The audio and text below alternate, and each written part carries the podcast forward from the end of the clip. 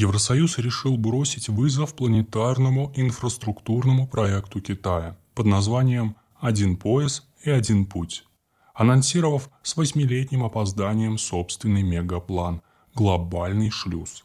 Озабоченный не только китайской угрозой, но и сбоем международных поставок из-за COVID-19, ЕС готов аккумулировать под новую инициативу порядка 300 миллиардов евро к 2027 году. Тем самым Брюссель рассчитывает перехватить у Пекина по крайней мере часть мировых транспортных потоков, сделав ставку на свои, как он считает, конкурентные преимущества – зеленую энергетику, высокие стандарты качества – демократические ценности, равноправное партнерство, инклюзивность и прозрачное финансирование.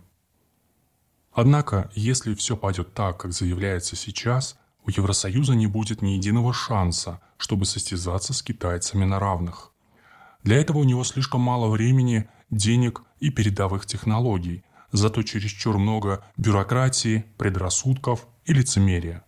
В конце концов, само название «глобальный шлюз» подразумевает, что весь мир в представлении европейцев должен будет подлаживаться под стандарты, ценности и образ жизни Старого Света, как будто они еще кого-то способны увлечь.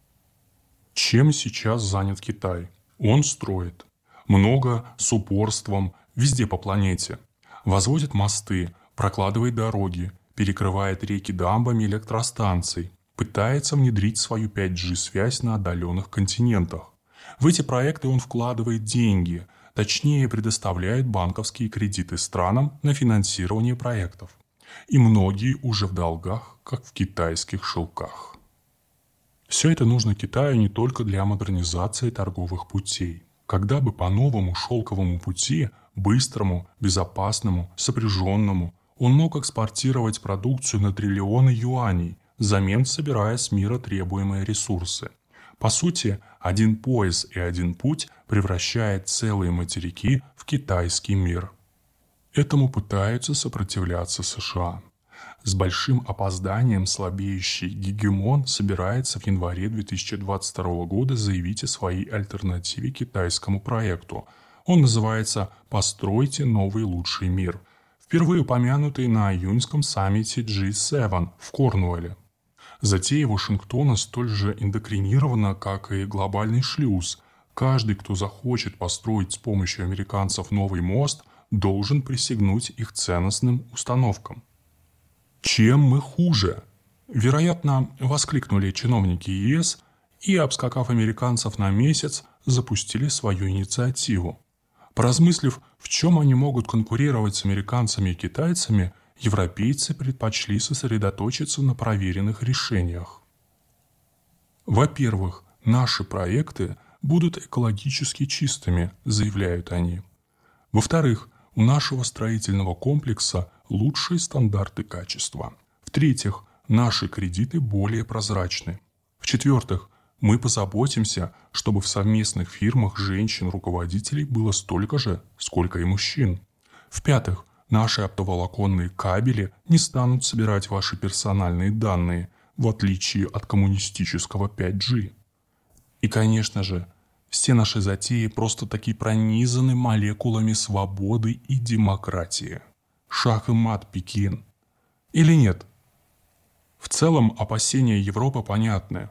Не так легко осознавать себя глухой периферией после стольких веков планетарного господства – Хуже того, эта периферия уже мало кого способна завлечь. Ее технологии давно отстали от передовых предложений из стран АТР. Ее деньги не способны бросить вызов ни доллару, ни юаню. Ее идеалы давно дискредитированы. Сперва колониализмом и мировыми войнами, а сегодня попыткой нового колониализма с продвижением сомнительных ценностей. До последнего времени Европа была неплоха, как музей под открытым небом. Но в условиях коронавируса это уже не актуально. Теперь представим правительство какого-нибудь неразвитого государства, условной Анголы или Эквадора. У него большие проблемы. Непорядок с энергией, плохие дороги, мало школ и острая нехватка больниц. И вот к нему приходят два инвестора.